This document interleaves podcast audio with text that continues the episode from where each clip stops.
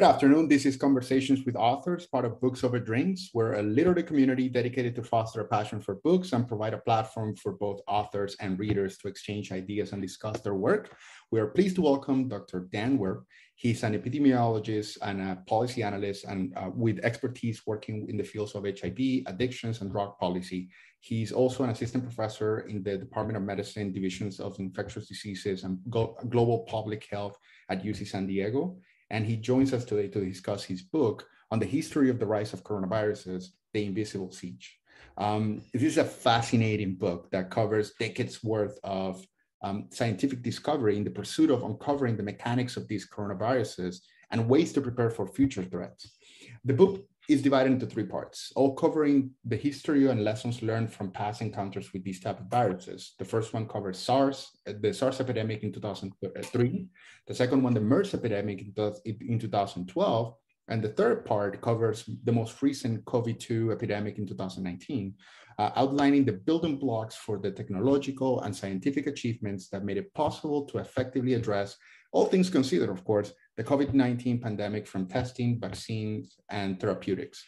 Um, the book stays true to the facts and limits itself to the history of human ingenuity and the pursuit to in the pursuit uh, to uh, understanding the Coronaviridae, a family of RNA viruses from its more innocuous origins to the more pathogenic strains. So, Dr. Werb, it is a pleasure having you with us. Um, thank you so much. Thanks for having me. Yeah, happy to be here. Awesome. So I will certainly not ask you to turn this into a lecture, but I did want to start setting the context for the audience by asking yeah. you to help us understand, in layman's terms, of course, um, what what the, what a coronavirus actually is.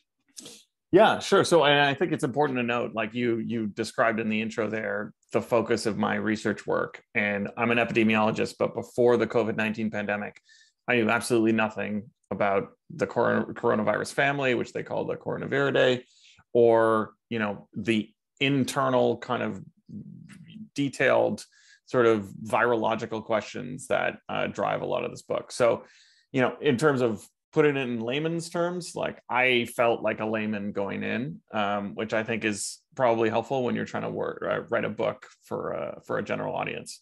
So yeah, I mean, when we're talking about coronaviruses, this is a family of really special RNA viruses. So, RNA viruses use RNA, which is a single helix genome, to you know store their information and replicate. That's compared to all other sort of like true animals and organisms, which call which use DNA, right? The double helix, which we're all familiar with stores all of our genetic information and, and you know, uses uh, what we use to, to replicate. So I say coronaviruses are special. That's because RNA is this really kind of fragile and really sort of like uh, easily destroyed substance. So it's it's kind of like the cheaper version of DNA in a way, right? Like you can store a lot of information in it to a point and if it gets too big it you know when when uh, viruses that use rna replicate they just have tons and tons of mutations because it's not as it's not as complicated as dna it can't kind of smooth out uh, mutations and errors when it's when these viruses are replicated. And so for a long time everyone thought that viruses that used rna could only have genetic material that spanned about you know 10,000 bases right? So um, really not a lot of information. Now, coronaviruses, though, have 30,000 bases. So they're three times as big as other RNA viruses. And as one of the virologists in the book that I wrote said, theoretically, they shouldn't exist on planet Earth. Like there's they're this total anomaly. Um, and you know, I think that's what makes them special. And and while that sounds like a really kind of detailed niche uh, uh, attribute, that attribute is actually one of the key ways that uh, humans have found a way to counteract these viruses, which is pretty cool and which I get into in the book. Absolutely. And I thought it was fascinating the fact that just what is it like two decades before two decades ago it was really an understudied field the whole the whole topic of coronaviruses the one thing that i thought it was interesting is that and what i wanted to ask you is why are certain animals like bats or in the case in the case of MERS, camels, natural reservoirs of these viruses? That's a great question. I mean, I, I don't know if I could tell you in terms of like the, the specific mechanics, but I can tell you that, you know, some animals, especially social animals, are better reservoirs of viruses because they're, you know, they cohabitate and they can pass all of these uh, strains across all the all of their individuals. So like, you know, there's bat colonies that have been found in Texas, for instance, where there's like 25 million bats living in one sort of rookery, one uh, what they they call them hibernaculum. So so that means that there's like all of these bats in close quarters and they're just constantly transmitting these viruses in amongst their members right so they're just spending you know generations upon generations of bats that are that are moving coronaviruses across. And and what that allows coronaviruses to do is just constantly be mutating and replicating and changing and and uh, creating new variants. In the case of camels right which you described um, so you were talking about the middle east respiratory syndrome or mers epidemic that um, emerged in 2012 so that was uh, first detected in saudi arabia and eventually uh, and this is i you know one of the favorite parts of the book for me was writing this part about kind of tracking the mers epidemic uh, in saudi arabia. And you've got this really oppressive government that doesn't want to release any information about it. You've got uh, epidemiologists that are trying to get into the country to understand how this virus which you know kills 50% of the people that it infects is moving and and what it even actually is and eventually you know you learn that uh, camels are implicated. So why camels?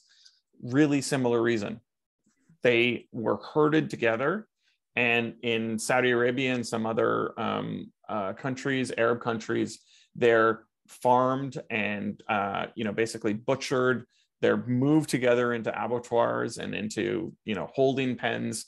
And when you've got all of these animals in close quarters i mean we've experienced this as humans ourselves with this COVID 19 pandemic. You put human beings together, if one person uh, is uh, is infected with the virus, it's going to spread to absolutely everybody else or, or many many other people, and that's what they found with with camels as well for MERS. So, you know, it's it's so much of this is about social animals being better at kind of transmitting and being more um, useful hosts for these viruses and you know, bats are an amazing example because they're very social animals, camels, of course, and unfortunately, humans.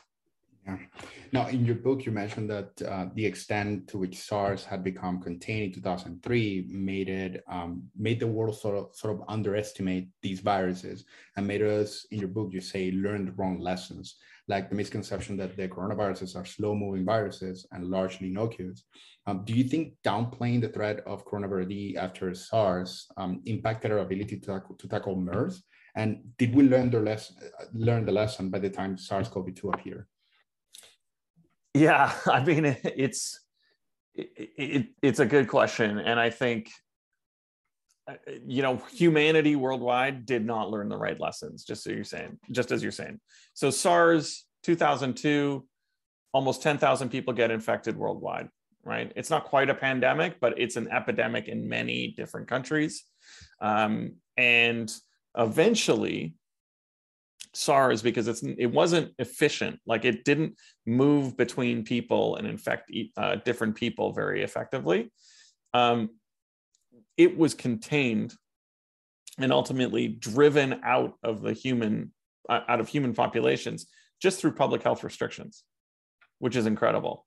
Now, this was a virus that killed 10% of the people that it infected. So, really, really dangerous virus. Um, but it was also a virus that was most effective, or sorry, most infectious at the time when people had the most symptoms. So, you know, that's different than SARS 2, which is the virus we're dealing with now. With SARS 2, people are most infectious generally right before they become asymptomatic and maybe in the early days of being uh, symptomatic. So that means that, you know, everybody can be a carrier without knowing it and that allows the virus to proliferate across human species. Um, SARS-1, as I said, you know, you were feeling horrible. The when you were the most sick, you were also the most infectious. So that made it really easy for public health authorities to just isolate people. And you know, people were self-isolating when they got really sick. And that had, you know, kind of a, a chain reaction that allowed the virus to not spread super far.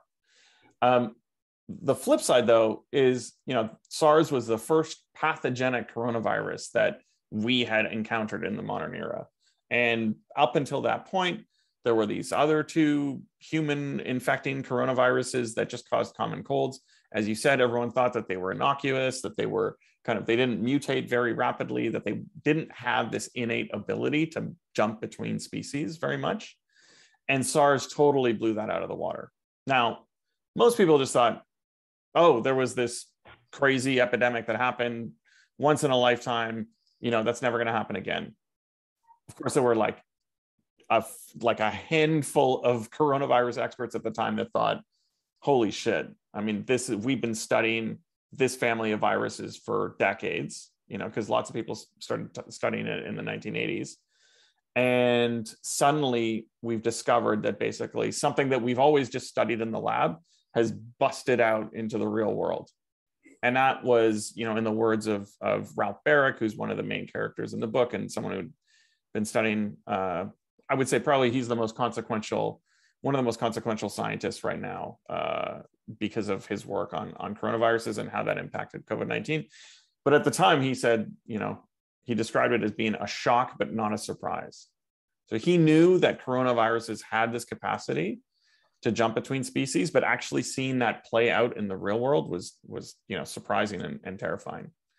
Now, speaking about the scientific breakthroughs that um, that came as a result of our fight against, uh, um, especially um, COVID um, COVID nineteen, um, your book covers major major milestones and scientific achievements uh, without which um, we wouldn't have been able to mitigate the threats of coronaviruses from Malik Peiris, um, Peiris's um, discovery of SARS to the mapping of the genetic makeup of SARS, to the development of PCR testing, to the development of mRNA technology that is the basis for the COVID-19 vaccines we have today.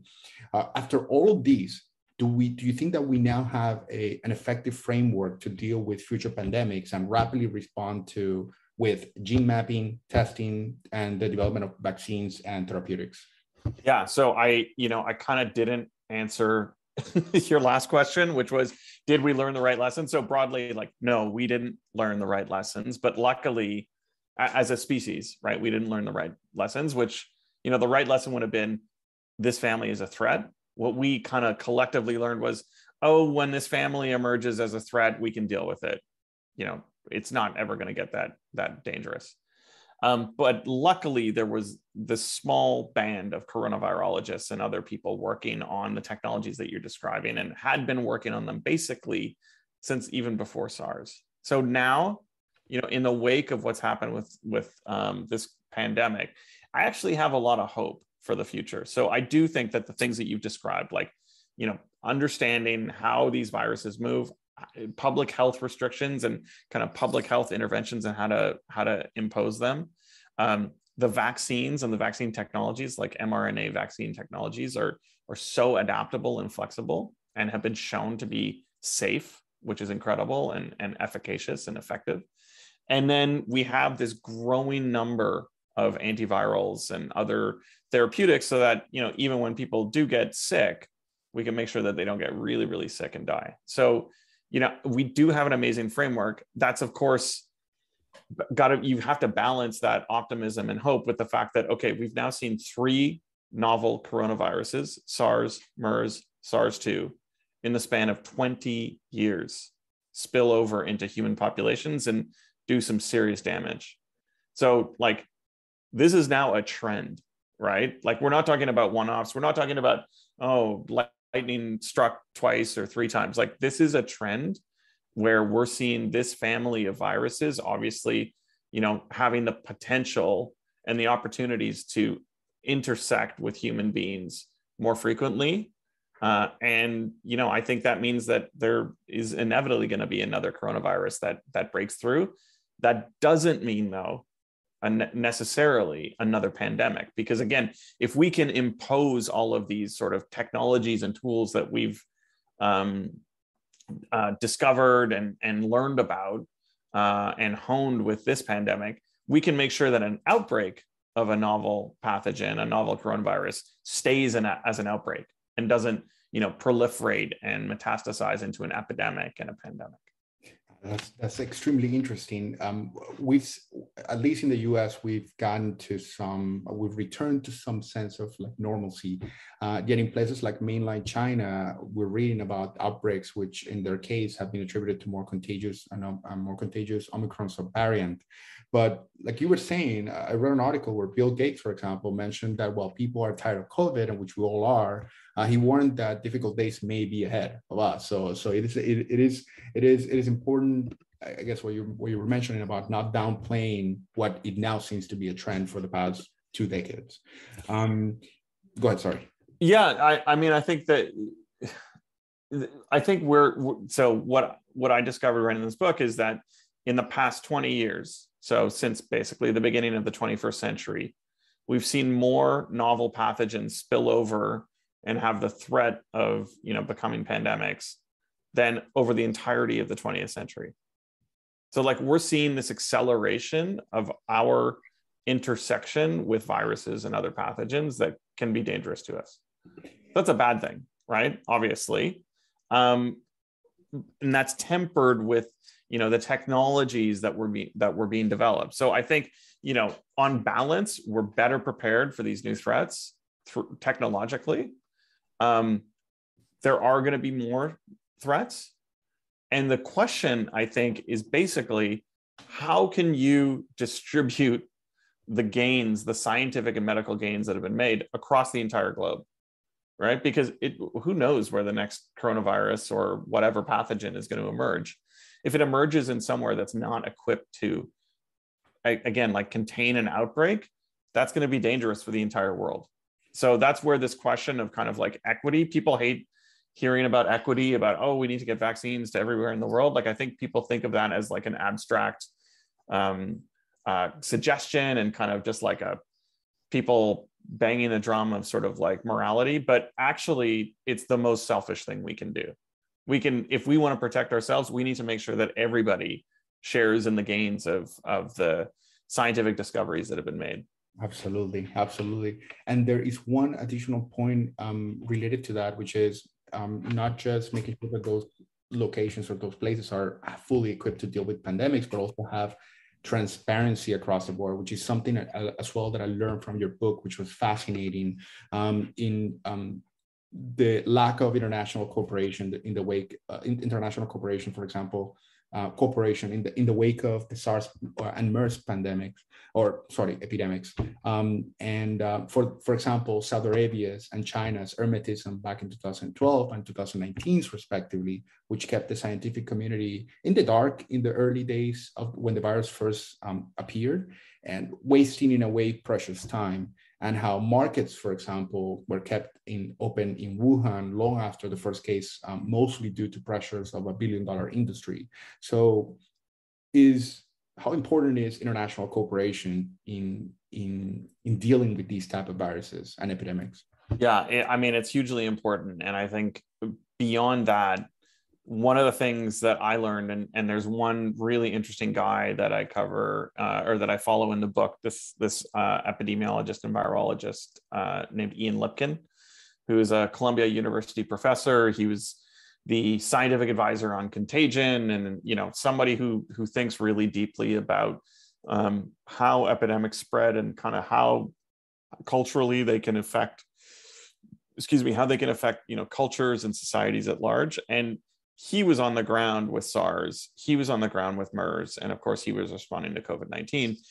And, you know, his approach to dealing with epidemics is to look at governments, right? And to really consider um, governments as sort of these variables that are con- always kind of contributing to epidemics, right? And I think the reason is, you know, you look at, again, China in in at the beginning of this pandemic, Saudi Arabia at the beginning of during the the 2012 um, uh, MERS epidemic, like these are governments that are interested in protecting themselves and protecting their authority and they do so at their own peril. And they do so you know these sort of short short-term gains that they're trying to make by by refusing to uh, share information always ends up biting them in the ass. And like we see this unfortunately with china now. Like china has the chinese government has been really incredible in a lot of ways in terms of um, exporting information about um, covid-19 and you know it was chinese scientists that first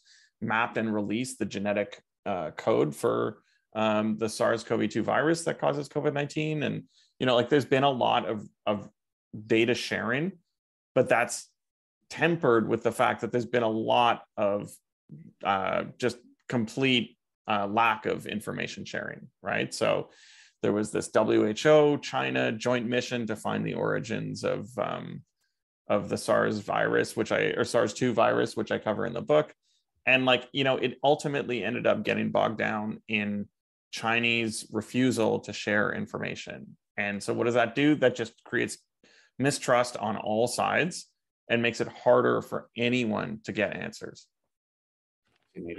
Now the vaccines um, were or came up very or were developed very fast but it took some time and some effort to do so in the in which is contradictory but um, it was fascinating to learn that moderna for example had a working vaccine by january 2020 and yet it was not until december that it was under the um, emergency use authorization authorization that it was approved for use.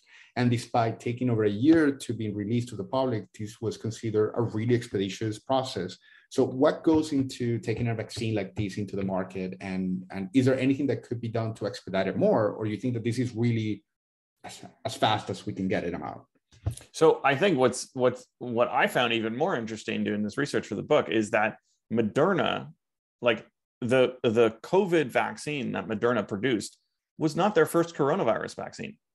They had previously worked with the National Institutes of Health in the states, Fauci's um, National Institute for Allergy and Infectious Medicine or Infectious Disease um, to produce a vaccine candidate for MERS, this 2012 coronavirus. So they had been funded earlier on to basically, you know, run through their paces and um, identify a potential threat or you know a family of viruses that could cause potential further threats to humans landed on coronaviruses landed on mers as a as a virus to start you know vaccinating against not really in and of itself like for any market gain but the nih was interested in doing this to kind of prepare for the future right? And it, it, is lucky that they did like a huge reason that moderna was able to get their um, vaccine into clinical trials. As you said by you know they had a, a, a vaccine canada by january 2020 they basically had it in clinical trials i think by march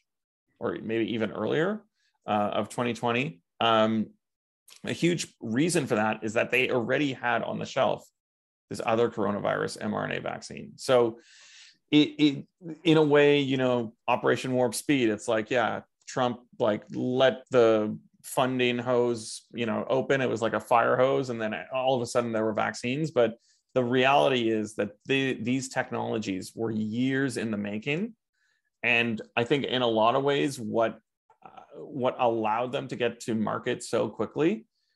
Yeah the funding was helpful but more to the point it was i think the removal of a lot of the barriers that slow down research and the and the process of research. Like there's all these guardrails to make sure that everything is safe and effective and no one's going to get hurt by by vaccines now those those pieces weren't removed but more resources were put into that so that you know all of the kind of checkpoints to make sure that vaccines were effective could be moved through more quickly um, for the you know obviously in, in the interest of saving people's lives. So it, it's a funny it, as you say like it it like they both came quickly but they were years and years in the making. Um, and i think you know there's a lot of people still that are hesitant about taking vaccines i would say reading this book you know you get a better sense of the long process by which these technologies were developed and that it wasn't just you know some someone had this zany idea it was untested and then suddenly within months it was being uh, jabbed into people's arms. Like the story is a much longer one and and um, is it's a you know it's one of the most consequential scientific scientific discoveries of our age are these mRNA uh, vaccines. Fascinating. Um, to dive deeper into that, uh, one of the things that I loved about your book is that is is the people behind these scientific achievements, all of which uh, uh, all of who seem to share a common altruistic view towards the pursuit of a common good. And your book does not limit itself to just talk about the science, but also, or the professional backgrounds, but also their personalities, their personal views, their personal drives, and their motivations. How do you achieve these as part of this creative process of writing the book? Well, I mean, I'm interested in people, right? So, like, I I do scientific research, and when I'm writing uh, for a general audience, like, I'm not interested in just regurgitating scientific research and you know for people like i'm interested in people i'm interested in stories i'm interested in people's motivations and you know the challenges that they face not as like brilliant scientists but just as someone like you or or me so i think the challenge for me in writing the book was that early on as i said you know i'm an epidemiologist i'm a social epidemiologist so i understand sort of the impact and how epidemics uh, can can shape people through their behaviors and through the kind of policies and structures that they encounter in their lives. But I didn't know anything really about virology. So early on, I'm interviewing all these virologists, and it was like learning a new, a new language. Like I would have conversations with these scientists. I would understand maybe 20% of what they were talking to me about. When the interview was over, I would you know, I'd be kind of white knuckling it through these interviews. I would read the transcripts and then I would dig into, you know, hundreds and hundreds of uh, peer reviewed research that I have some facility reading from my scientific um, training. And then it became this process of translation, right? Like I was learning this new language. I had this um, capacity to read the kind of research that they had been referring to and the concepts they'd been referring to and then i go back to the the um the interviews the transcripts and i kind of i'm like ah now i see what they were talking about so over time you know you go back to the same people the same scientists and like you know if it was 20% that i understood the first interview then it was 40% then 60% then 80% then you know on and on and on. So it was like immersing myself in this new language and then the book was like writing translation right? Like i was i was taking this this kind of strange language of of virology and um, structural biology of viruses and and turning it into something that I could understand and, and a reader could grasp. And and then you know taking that and understanding how all of those pieces sort of emerged out of people's own motivations as human beings. Like that that's what was fun for me and it was definitely well written. The storytelling uh, aspects of the book were definitely on point. Um, i was um, i wanted to ask you something that was interesting to sort of finalize or, or close out the interview.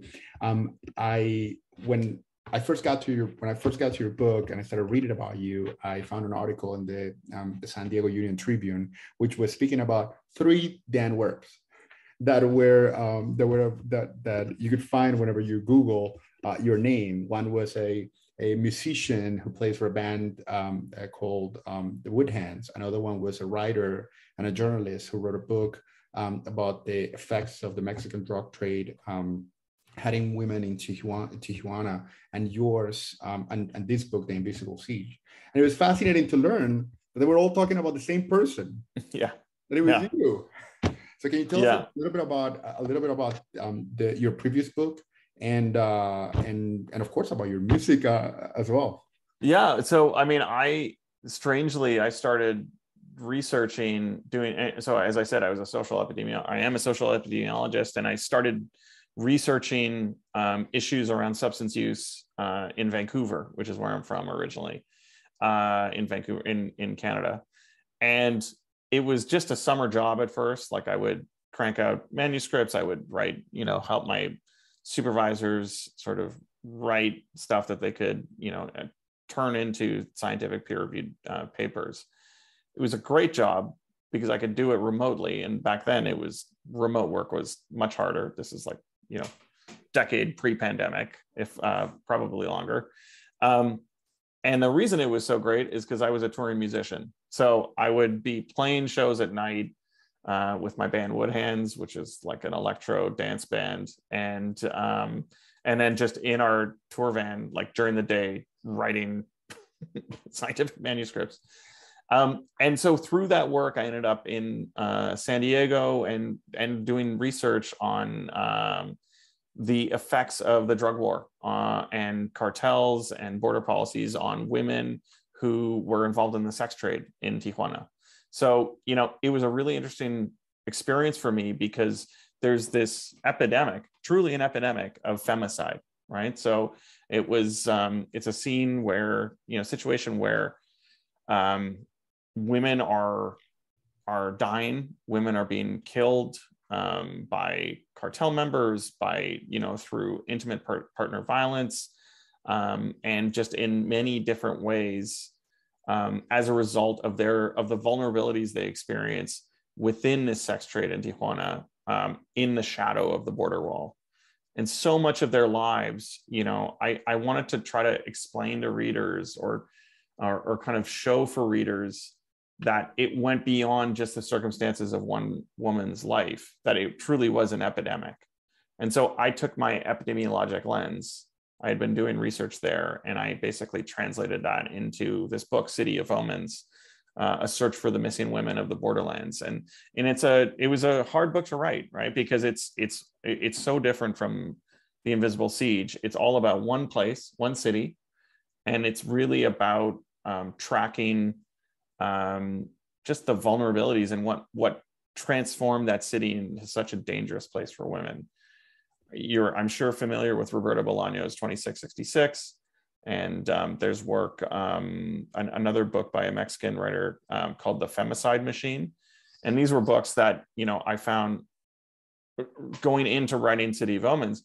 It was like they the the best descriptions of um, what women experienced on the border like I found in 2666, this amazing Bolaño book, um, which was fictionalized, but more real than anything I had I had uh, ever read. So you know that was that was kind of where uh, the motivation for that book came, and then you know as the pandemic started, um, one of the real motivations to write the Invisible Siege originally came from the fact that you know like everybody, I was anxious. I, I didn't know what was going to happen. This was a new phenomenon. You can you can understand things um, about epidemics in theoretical and conceptual ways. It's totally different than experiencing them in real life. So early early on, I was trying to understand. Okay, like how how should I understand where this pandemic or you know this epidemic is emerging um, and and how can I kind of put boundaries on my anxiety? And so I went back to this concept that I also explored a little bit in my earlier book, City of Omens, which is the epidemic triangle, and it's this concept that anybody can understand. It just it it states that you know all epidemics are uh, arise from a shift in the relationship between an, an pathogen, their host, and the environment within which the host and the pathogen interact. And so, you know, just like it's a really simple concept, but like so many simple concepts, it's so elegant. And and you know, that is a frame that I basically use to explore how this current pandemic emerged. And you know, by going by using that framework of this epidemic triangle, that's what led me to MERS. That's what led me to SARS. That's what led me to all these amazing scientists who had been tracking this family of viruses for so long. Uh, and that's how I was able to kind of build off of the work that I already done. And this is indeed a fascinating book, a fascinating book that gives a history of human ingenuity in the pursuit of the battle and um, the, the, to battle the threats of coronaviruses and of viruses in general. Um, the book is called The Invisible Siege, um, the, um, the Rise of Coronaviruses and the Search for a Cure. It is written by Dr. Dan Werb. Uh, Dan, it was a pleasure having you um, with us today. Thank you for joining us, and we look forward to having you back, especially to talk about your previous book. yeah, thanks so much, Ira. I really appreciate it.